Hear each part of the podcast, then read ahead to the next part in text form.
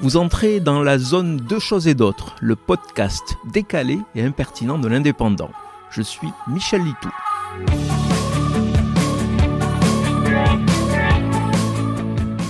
Il y a les ours du Val-Espire, passés inaperçus en dehors de notre région, et puis la baguette à la une de tous les médias. Tous les deux sont entrés au patrimoine immatériel de l'humanité.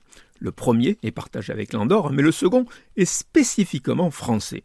Longtemps, avec le béret, la baguette a caricaturé le français moyen qui la porte coincée sous le bras. Pourtant, ce pain si particulier est assez récent. La baguette correspond surtout à une industrialisation de la boulangerie et une baisse des prix. Les plus anciens des lecteurs se souviennent des campagnes de publicité pour la baguette à un franc menées par une grande chaîne de supermarchés. Pas chère, mais certainement moins bonne. Beaucoup d'artisans ont résisté.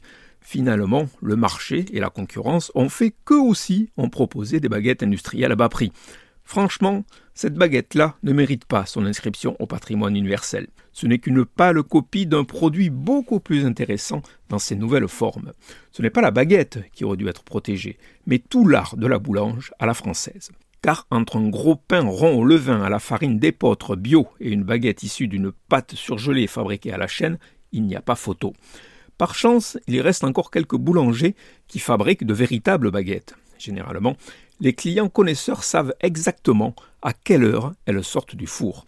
Car il est vrai qu'une baguette tradition, encore tiède, tartinée de beurre et de confiture, reste le meilleur moyen de profiter du café ou chocolat matinal et de débuter une journée peut-être un peu franchouillarde, mais que le monde entier nous envie.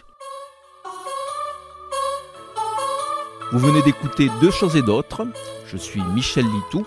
Si ce podcast vous a plu, retrouvez ma chronique tous les jours dans l'Indépendant. À demain!